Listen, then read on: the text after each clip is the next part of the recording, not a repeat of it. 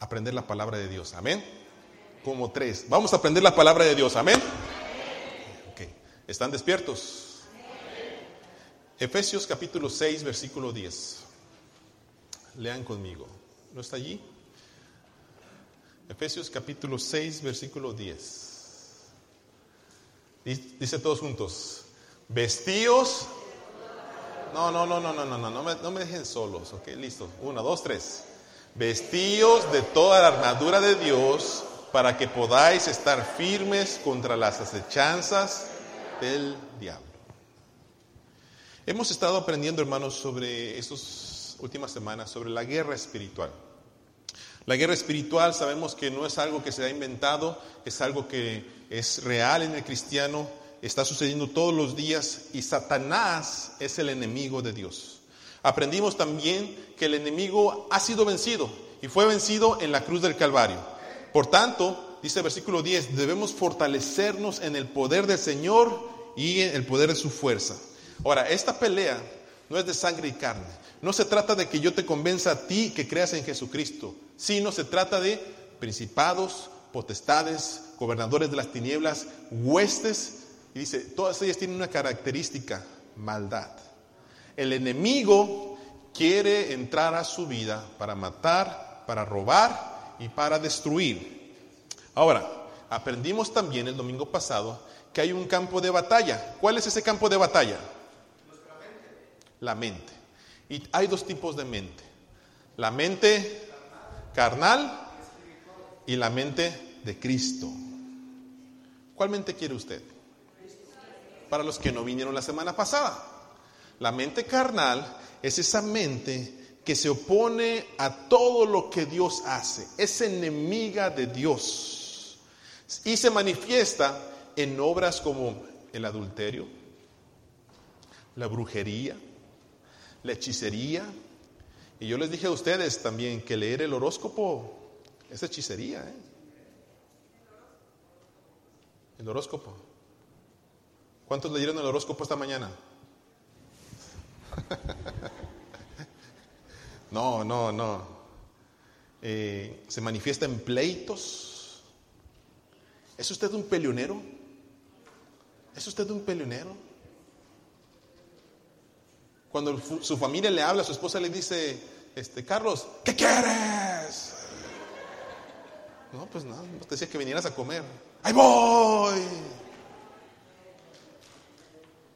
Pleitos, celos. Hermanas, ¿son celosas ustedes? ¿No?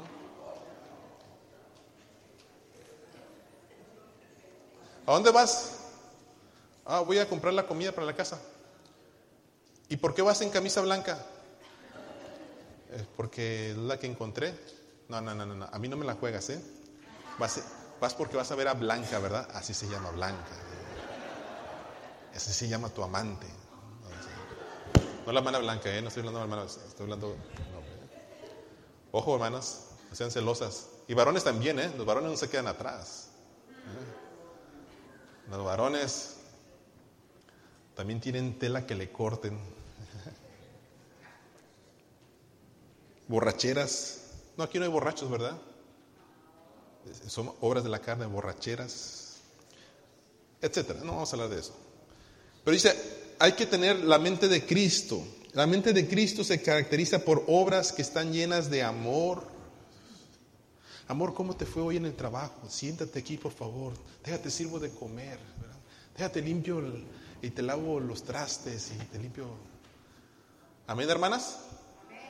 Y como tres, ok, no quieren, no está bien. Problema suyo. Este, llenas de gozo, paz, de paciencia. El, niño tumba el, vaso de agua en la mesa. ¿Y usted qué hace, hermano?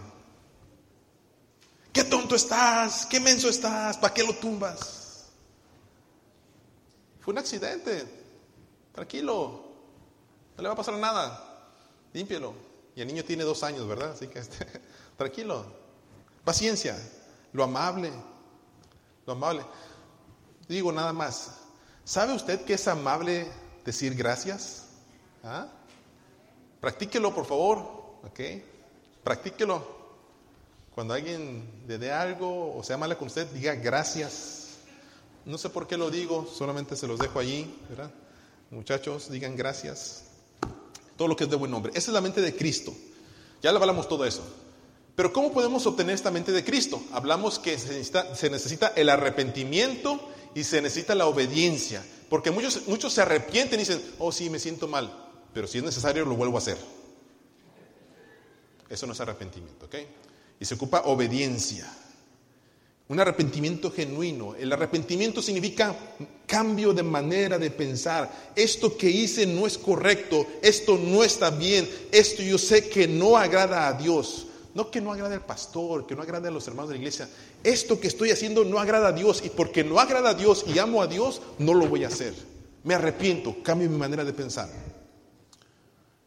Y para eso, hermano, usted necesita, para tener una nueva mente, usted necesita un nuevo corazón, necesita a Cristo. Separados de mí, nada podéis hacer.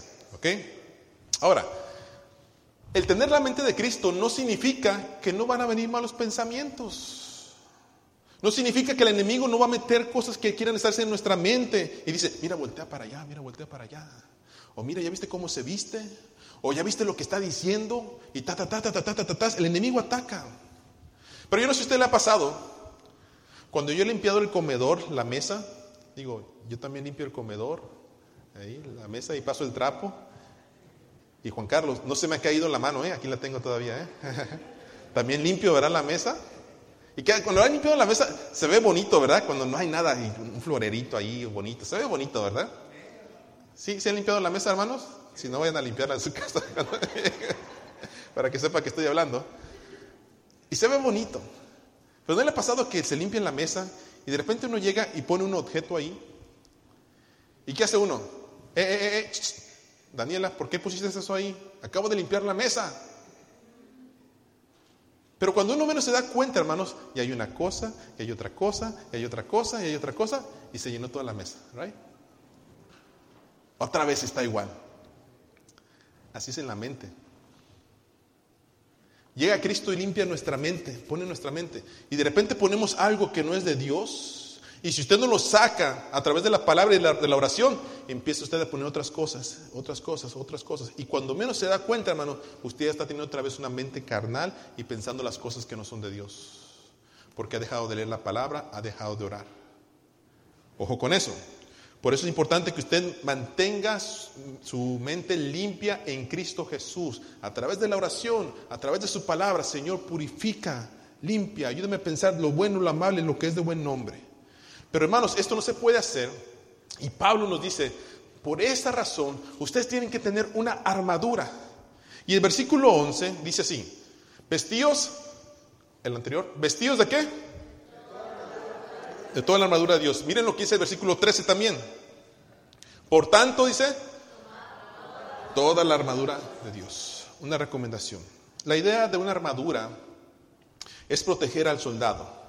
Y Pablo utiliza esta figura del soldado romano, posiblemente porque escribió la carta mientras que estaba en la cárcel y estaba rodeado de soldados romanos allí. Y también para explicar a la gente que iba a leer su carta y seguramente se identificaban con un soldado romano, cuando él decía soldado romano, armadura, oh, yo sé de qué estás hablando tú. Y él utiliza esta, esta figura del soldado romano para decirles, ustedes necesitan como cristianos ponerse una armadura el soldado cuando va a proteger, cuando va a atacar, perdón, o va a la guerra, usa una armadura para protegerse.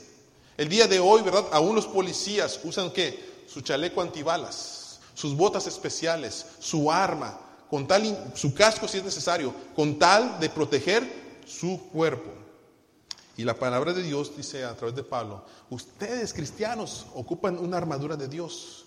¿Cuál es esa armadura? ¿De qué se compone?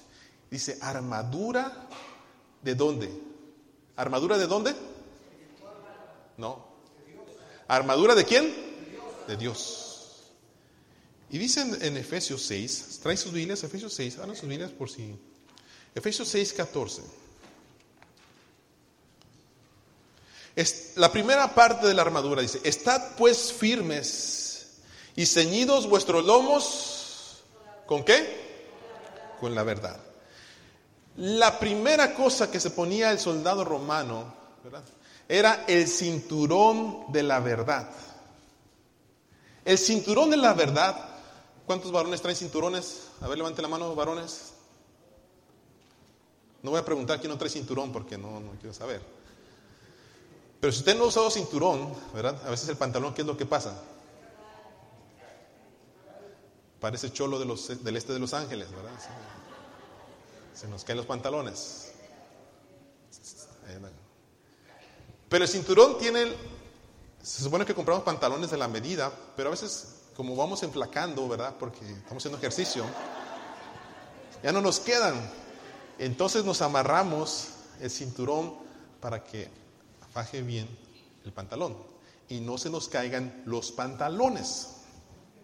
El que tiene oídos para oír, que oiga.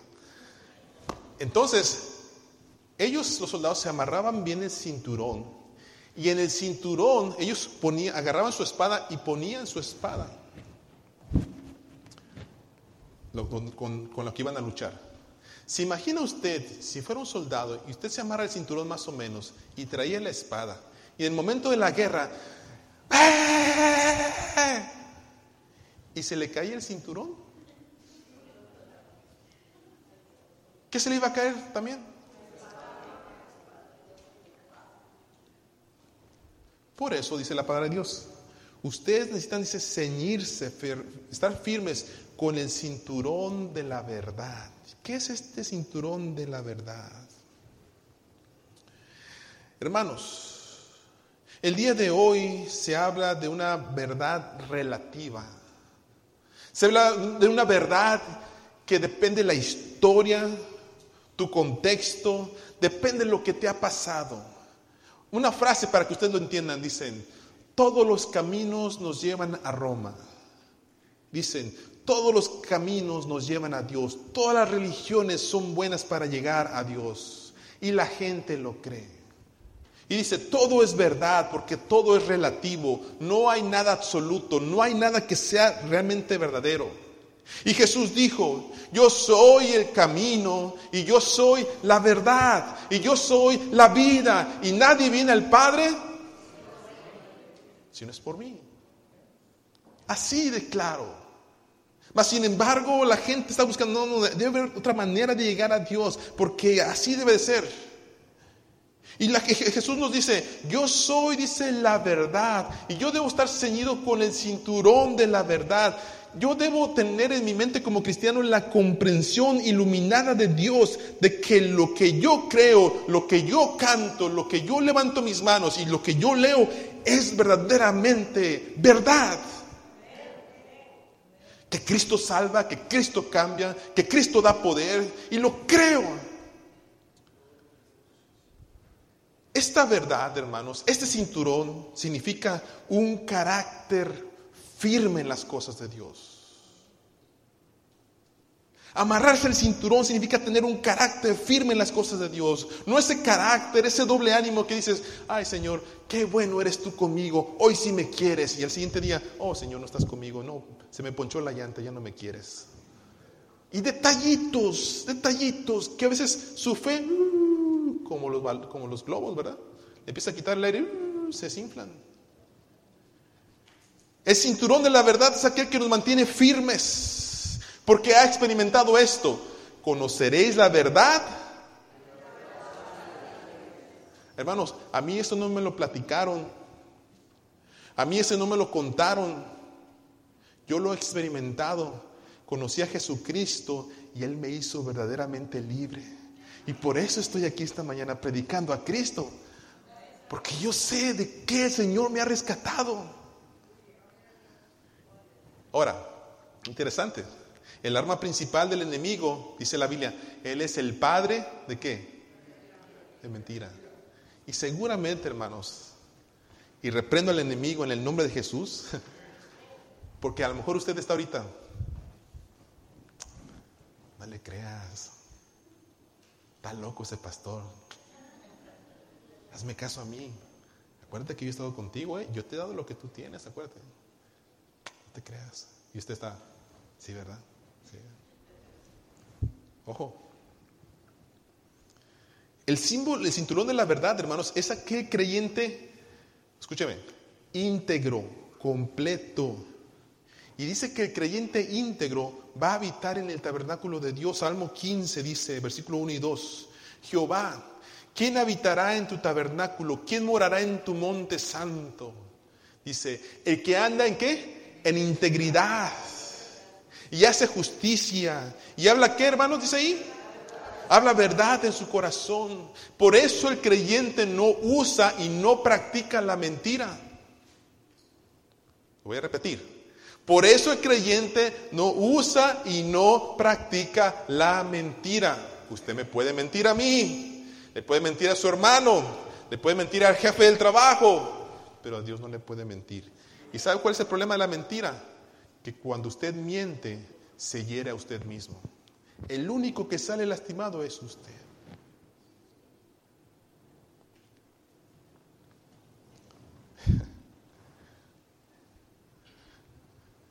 Y una mentira lleva a otra mentira. Sí, es cierto, ¿verdad? No más para que se acuerden. No se vayan a reír de mí. Una vez cuando estaba más joven, díganlo, ya, ya, ya me acostumbré.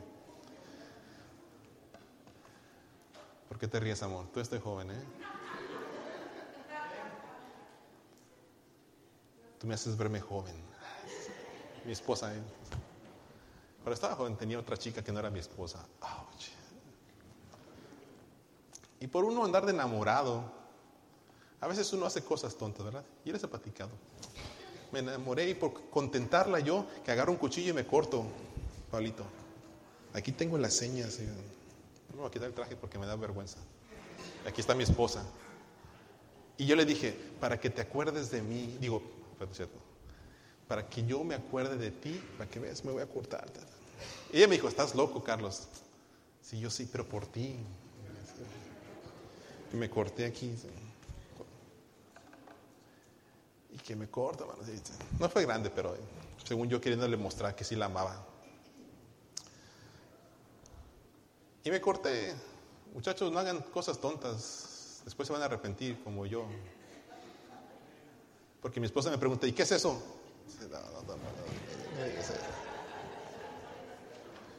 No es celosa, nada más que lo hace para molestarme, ¿verdad? Y pero eso no fue lo peor. El problema está que llego a la casa, de verdad, y, mi mamá me ve. Carlos, ¿qué es eso? Ah, mami, es que cuando iba ahí por San Juan de Dios, los que conocen San Juan de Dios, dice, me quisieron asaltar. Y el cuate sacó una navaja. Yo me puse fuerte. Y lanzó el cuchillazo y yo me protegí.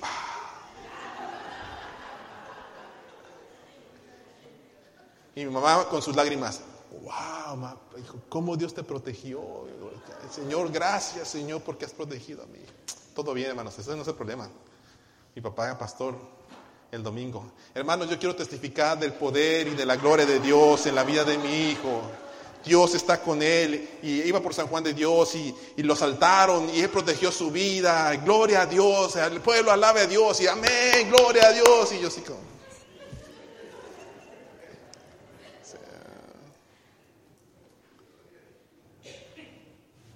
Después les cuento qué me pasó cuando ya les dije la verdad a mis papás, ¿ok?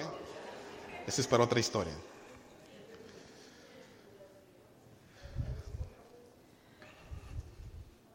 ¿Dónde estabas con mis amigos? Y usted no estaba con sus amigos, andaba en otra cosa. ¿Qué estabas viendo? Oh, no, no estaba viendo nada, estaba estudiando matemáticas. ¿Qué estabas diciendo? Oh, no, no, nada, nada, nada, no estaba diciendo nada. Estaba diciendo que te quería mucho. Y todo sale a la luz. El problema es que todo sale a la luz. Varones, esto me lo enseñó mi papá. Y le creo. No tengo que vivir, pero sí le creo. Y lo he aprendido por experiencia, por su pastorado. Pero varones, toda mujer, escúcheme, Si anda usted enamorado ahí, ya está casado y anda usted de, ¿cómo le llaman? Viejo verde, coscolino. Toda mujer habla. Tarde o temprano, toda mujer habla. ¿Ok? Si usted piensa que la mujer con la que usted está coqueteando y piensa que usted, no, su esposa nunca se va a enterar, tarde o temprano, toda mujer va a querer reclamar lo que piensa que es suyo. Ojo, varones. No diga que no se los dije. Espero nunca tener que lidiar con eso, ¿verdad? Que no es nada bonito, pero guárdese, varones. Igualmente, hermanas, hagan las cosas bien. Ame a su esposo. Chicas, chicos que tienen a sus novios, a sus novias, respétense. Dense lugar el uno al otro. ¿Dónde que tienes novia y echándole el ojito a otro lado? ¿Verdad que no, Jenny? ¿Viste Juan Carlos? Hay que respetarse. Y si usted dijo, me gusta y quiero que seas mi novia, es porque, los, muchachos no se sabían esto, ¿verdad? Yo quiero que seas mi novia. Y usted dice, sí. Mientras que sea novio, muchachos, tú puedes dejarla, ¿eh? Tú puedes dejarla. Tú puedes dejarla. El noviazgo es para conocerse, para ver si es la persona con la que yo quiero pasar todo el resto de mi vida. No es para andarse tocando, no es para andarse buscando donde no tienen que buscar, ¿verdad? No es para aprovecharse de ellas o de ellos. Es para ver la persona que hay en esa mujer, en ese hombre, y si es la persona con la cual yo quiero pasar el resto de mi vida. Y si no es, ¿para qué le estás ahí dando vuelo, vuelo y vuelo? Y una vez, mejor que llores ahorita a que llores toda una vida. Y pregúntenle a los hermanos casados, que han sufrido a veces por malas decisiones. Y no me refiero a malas decisiones porque se casaron con su esposa, me refiero a que a veces tuvieron noviazgos en los cuales se confrontaron y algunos han tenido que divorciarse, algunos han tenido que pasar malos tiempos por experiencias difíciles que han vivido ellos. Pero ¿qué quiero decir con esto, eh, jóvenes? Qué bueno. A mí me gusta ver a los noviazgos. No sé si a ustedes les gusta. A mí sí me gusta ver a los noviazgos. Mi hija no, hasta que tenga 40 años, pero...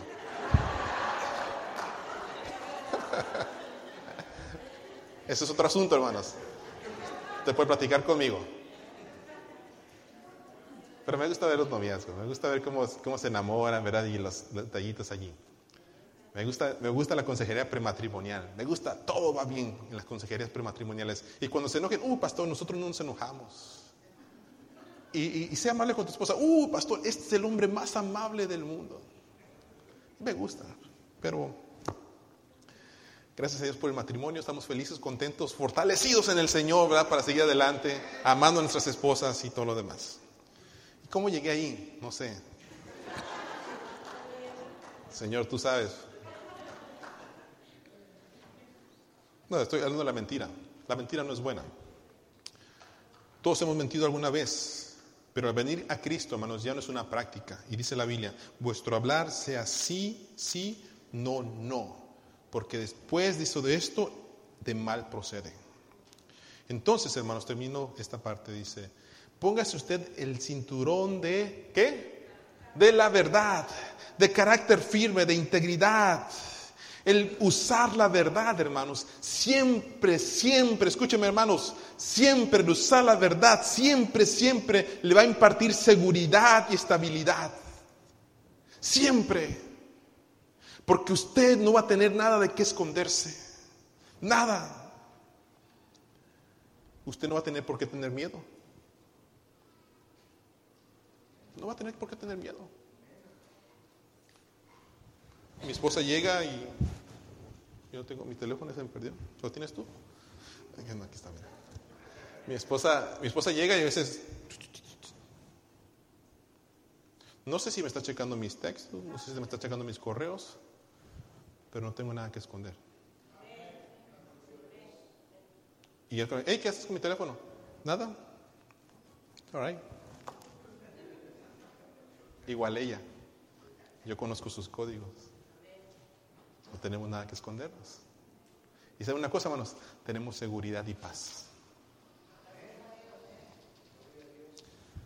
Póngase el cinturón de la verdad, amén. Ok, segunda cosa dice, póngase usted también, dice, la coraza de justicia, dice versículo 14, y vestidos con la coraza de justicia. El soldado también cuando iba a la guerra se ponía esta coraza. Esta coraza protegía los órganos internos más importantes, como el corazón, como los pulmones. Y era la intención de que si había una lanza que podía atravesar, chocaba con la coraza. Esta coraza de justicia, hermanos, significa en la palabra de Dios la vida de pureza, la vida de rectitud, una relación con Dios que da frutos, en otras palabras, es la vida santa, es la vida santa que nos va a llevar a ver al Señor. Dice Hebreos 12:14, seguid la paz con todos y la santidad, ¿sin qué? Escúchenme, eh, varones y hermanas. La vida santa siempre ha sido objeto de ataque en la vida de la iglesia cristiana. Siempre hay personas que no creen en la vida santa. Eh, aún cristianos, que dicen cristianos, no sé por qué, pero dicen, no, la vida santa no es posible, la vida santa realmente es para cuando estés allá en el cielo y estés con el Señor, ahí sí vas a poder ser santo. Pero el problema con eso, hermanos, es que haríamos mentirosa la Biblia, porque la Biblia dice, sed santos como yo soy santo, sed perfectos como vuestro Padre que está en los cielos, ¿es que perfectos. Efesios 4:13 dice, creced, dice, creced a la estatura de la plenitud de Cristo. ¿Y cómo es Cristo, hermanos? Santo.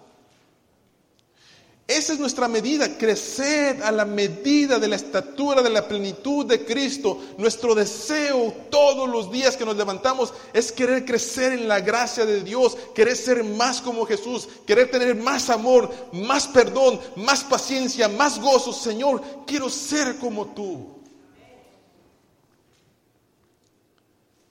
Ahora, déjenme decirles esto. Voy a ser fuerte con algunos, ¿ok? Los que no creen en la vida santa, hermanos, eh, la realidad es porque no quieren obedecer. Esa es la realidad. No quieren ser obedientes.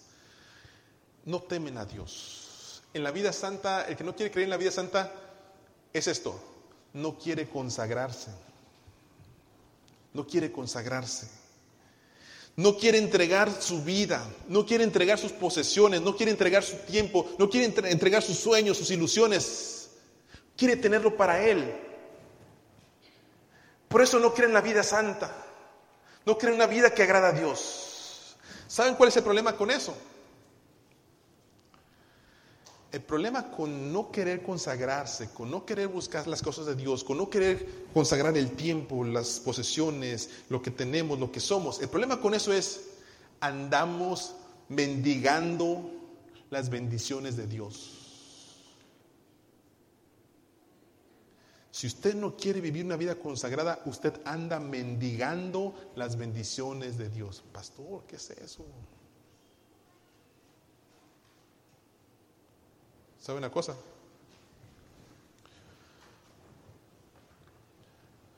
Mientras que yo viví con mi papá, mis papás, mis padres me dieron amor, me dieron un techo donde dormir, me dieron comida, me dieron para ir a la escuela, me dieron para comprarme mis cositas a veces. Me amaban mis papás. Pero mientras que vivía en su casa, hermanos, también tenía responsabilidades. Tenía que ayudarle a mi mamá a lavar los trastes, a veces a limpiar la casa, a servir la mesa a veces, ir por las tortillas, porque estaba en la casa de mis padres. También tenía responsabilidades, no solamente recibía bendiciones, sino también tenía responsabilidades. Si yo no hubiera aceptado eso, yo estoy seguro que mis papás todavía me hubieran seguido amando. Pero yo hubiera tenido que estar afuera, ¿verdad? allá buscando dónde dormir posiblemente, quizás un trabajo que apenas me alcanzara para pagar algún lugar donde pudiera dormir, ver cómo le voy a hacer para comer y todo lo demás. Y cuando llegara a casa, mamá, ¿cómo estás? Me da gusto verte. ¿No tienes un platito de frijoles, por favor? Anduviera como el hijo pródigo. Estoy seguro porque mi papá y mamá me aman. Sí, mi hijo, siéntate. Carlos, haz algo con tu vida. Pórtate bien. Sí, ¿verdad, mamá? Sí. Bueno, ya me voy, mamá, eh, gracias, gracias por... Yo te bendigo. Carlos, ¿me ayudas a lavar los trastes? No, no, mami, no, no, ya me voy. Y quizás en mi mente, ah, tengo hambre. Voy a ir a la casa de mamá. Ay, no, pero fui ayer. Me tengo que esperar dos días para que no piense que estoy mendigando. Y lo que quiero decir con esto, hermanos, es buscar a Dios. Buscar a Dios. Dios da bendiciones, pero también da responsabilidades. Y se llama vida santa. Consagrar nuestra vida a las cosas de Dios. Y no solamente mendigar, Señor, hoy necesito de ti, no tengo trabajo. Mira, me terminó mi esposo, me terminó mi novio, tengo este dolor, sáname, Señor, gracias, amén. Y hago. Otra vez, ah, sí, ah, Señor, perdóname, es que sé que no he venido por cuatro años a la iglesia, pero eh, perdóname, ahora sí, ahora sí voy a hacer las cosas bien. No, hermanos, no tiene por qué sufrir. Eso, es lo que yo entiendo. No tenemos por qué sufrir. Cristo nos ama. Y Él ha preparado. Dice, mira Carlos, entra a mi casa. Todo lo que yo tengo es para ti, para tu beneficio, para que estés bien. No tienes por qué andar allá mendigando a ver si alguien te da de comer. Yo aquí tengo alimento para ti, alimento que te va a dar vida nueva. Y hermano, entonces, si usted puede entender esto, usted dice, Señor, gracias, yo quiero consagrar mi vida a ti, darte lo mejor, darte lo que yo tengo. Estaba pensando yo en el tiempo, en lo, que soy yo como persona, como cristiano, como pastor. Y yo pensaba, Señor, estoy contento, estoy contento, Señor, estoy contento. ¿Y saben por qué estoy contento, hermanos? Porque crecí en la cuna evangélica, mis papás me predicaron a Cristo, pero tuve mi momento con Cristo, tuve mi encuentro con Cristo. Y saben una cosa, le entregué a, mi Cristo, le entregué a mi Dios mi tiempo, le entregué mi esfuerzo, le entregué mis metas, le entregué mis deseos, todo lo que soy. Todo lo que soy se lo entregué al Señor. Y sabe una cosa, no me arrepiento. No me arrepiento. Si lo tuviera que volver a hacer, lo volvería a hacer. Sí, soy graduado como licenciado en computación. Trabajé en la compañía Ford.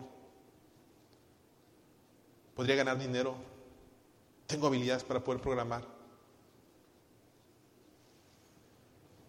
Pero yo recuerdo muy bien cuando estaba enfrente de esa computadora en la Ford trabajando, programando, y volteé a mi lado, vi otra computadora aquí, vi otra computadora aquí, vi otra computadora allá, vi otra computadora allá, y volteé para acá y dije, vi otra computadora aquí, y dije, no, quiero mi vida rodeado de cosas que no sienten.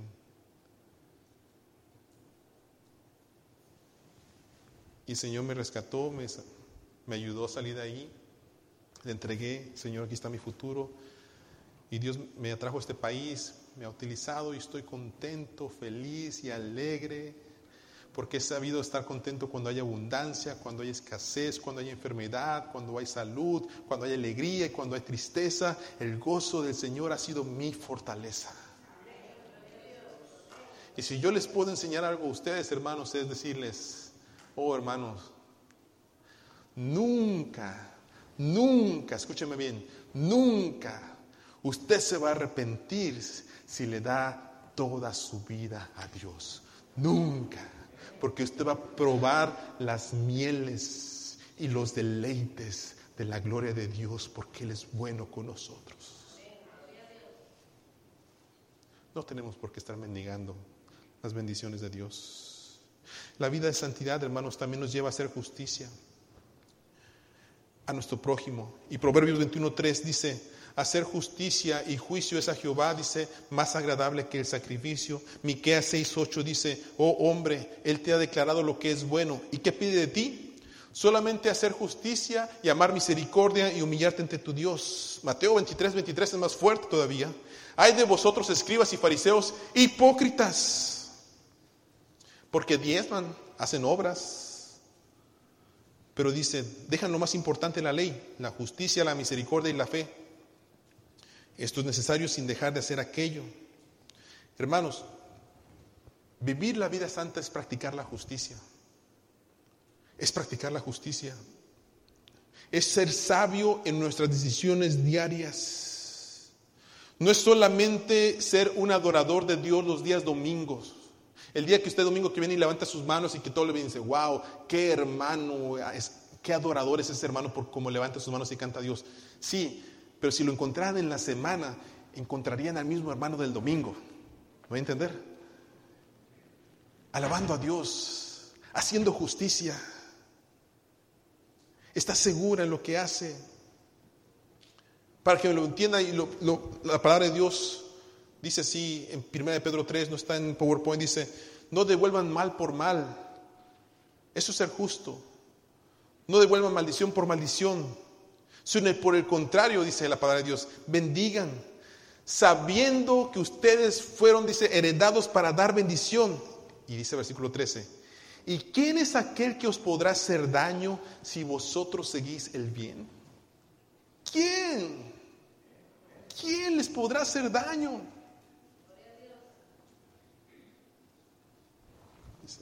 Santificad a Dios en vuestros corazones. Estén preparados para presentar defensa con mansedumbre, con reverencia, ante todo el que los demande razón de su esperanza. Tengan buena conciencia. Y aunque algunos piensen que son malhechores, dice, ellos van a ser avergonzados porque calumnian vuestra buena conducta en Cristo. Porque es mejor que a veces padezcáis haciendo el bien, si la voluntad de Dios así lo quiere, que haciendo el mal.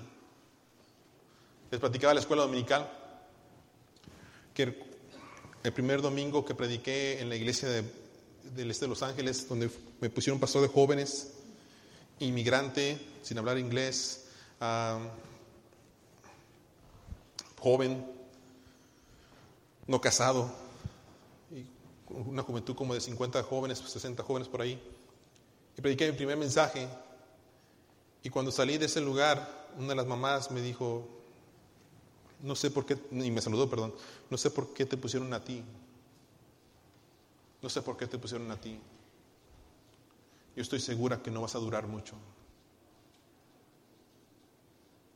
Y les di a los hermanos de la escuela Micael, me dolió, sí me dolió. Sí me dolió, porque no me lo mandó a decir, me lo dijo directo. Ni siquiera me saludó, no me pasó así, enojada. No sé si ella tenía otro, otro candidato, no sé. La ventaja es que ella, no me llamó, me llamó Dios. Y me dio las herramientas por ocho años para ministrar en esa iglesia con jóvenes, aunque aún yo no hablé el inglés. Y me ayudó y me ministró. Porque Dios es el que pone las herramientas, Dios es el que llama y Dios es el que justifica y Dios es el que ensalza y que levanta, no el hombre. Y ahora estoy enfrente de aquí ustedes, hermanos, han pasado ocho años con pruebas, con tentaciones, con aflicciones, con tristezas, con alegrías, con llantos, con situaciones difíciles, con desesperanza, a veces con falta de fe. Y aquí estoy enfrente de ustedes predicándoles, hermanos, todo lo podemos en Cristo que nos fortalece.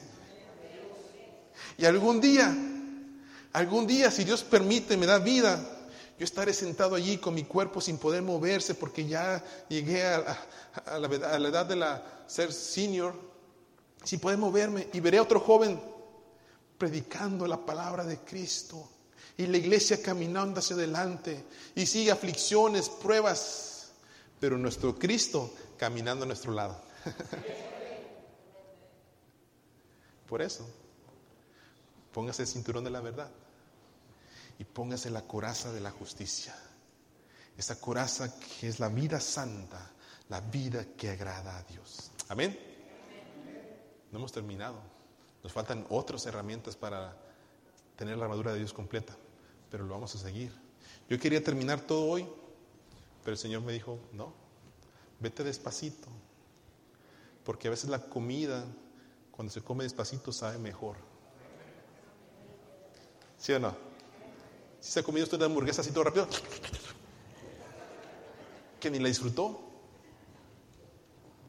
Y como le cayó, ay, me duele el estómago.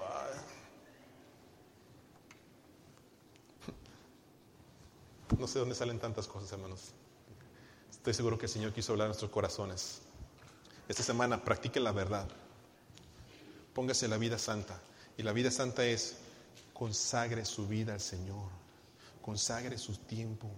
Consagre sus pies. Consagre sus manos. Si está tocando cosas que no tiene que tocar, déjelas de tocar. Varón, si usted está metido en la pornografía, consagre su mente, diga el Señor, límpiame de todas estas cosas, dame la mente de Cristo, ya no quiero tocar más, ya no quiero ver más. Hermana, si usted está metida en el chisme, en la platicaría, diga, Señor, purifica mi mente, ayúdame a pensar positivamente, ayúdame a pensar buenas cosas de los hermanos, de la gente de la comunidad, de mi trabajo. Limpie su boca, consagre su boca, alabe a Dios, sea agradecido y el, y el Dios de paz, que sobrepasa tu entendimiento, estará con ustedes. Amén, iglesia, puestos de pie, vamos a orar. Ahí en su lugar, usted puede decirle, Señor, me pongo el cinturón de la verdad, me pongo el brazalete el, del pecho de la justicia, de la vida santa. Dios, gracias por esta mañana. Gracias por ser bueno con nosotros. Gracias por tu palabra. Hay tantas cosas que aprender, tantas cosas que poner en práctica. Y mira este pueblo tuyo, Señor. Veo corazones aquí necesitados del poder de Dios. Veo corazones ansiosos de vivir la vida que te agrada. Yo quiero suplicarte que los bendigas a ellos, que les des fortaleza, si hay alguna persona que está pasando por tentación, por desilusión, por debilidad, que está, Señor, eh, combatiendo al enemigo por su fe, que ya quizás le queda poca fe. En el nombre de Jesucristo, Señor, fortalece ese corazón. Lo arrebatamos para tu honra y tu gloria en el nombre de Jesús. No le pertenece a Satanás, le pertenece a Cristo, porque Cristo pagó el precio por ella, por él. Y ruego, Señor, que la sangre de Cristo perdone sus pecados y que el Espíritu Santo sea puesto sobre la iglesia para que puedan discernir entre lo bueno y lo malo y puedan vivir una vida de santidad, una vida de verdad en todo lo que ellos hacen. Permite, Señor, que si mis hermanos aquí tienen que tomar decisiones y aclarar situaciones que ellos han hecho, decir la verdad, dice tu palabra, la verdad nos hará libres. Dales valentía, Señor. Dales fuerza pero para poder gozarse después, porque tú has sanado, Señor, lo que quizás por años han mentido. Ruego, Señor, que ayudes a mis hermanos en sus trabajos. A veces hay, hay trabajos tan difíciles por el ambiente, pero allí en ese ambiente, Señor, permíteles vivir una vida santa. Una vida santa con sus familias, con sus esposas, con sus hijos. En la iglesia, Señor, el amor los unos con los otros. Ayúdanos a ser justos en nuestro hablar, en nuestro pensar, en nuestro trato con los demás al orar unos por otros y que el pueblo de Dios y la iglesia de Nazareno Downey pueda seguir creciendo, Señor, a la estatura de la medida de la plenitud de Cristo. Gracias, Señor, por tu palabra esta mañana. Gracias por tu presencia en nosotros. Permite que salgamos gozosos, alegres, cantando, Señor, la victoria que hay en medio de nosotros. Oramos y bendecimos a tu pueblo en el nombre de Jesús. Amén y amén. Líderes, los veo a las 5 de la tarde. Iglesia, estamos despedidos.